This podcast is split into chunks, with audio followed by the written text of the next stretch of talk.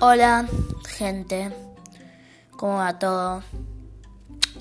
Estamos acá con la introducción de El niño que tiene un podcast. Bueno, vamos a hablar de cosas de la vida diaria, por ejemplo, miedos, injusticias, cosas así. Y ustedes, ustedes, sí, ustedes pueden mandarme a mi correo mateo2030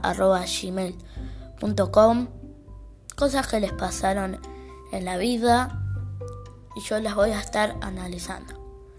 Bueno, espero que les guste.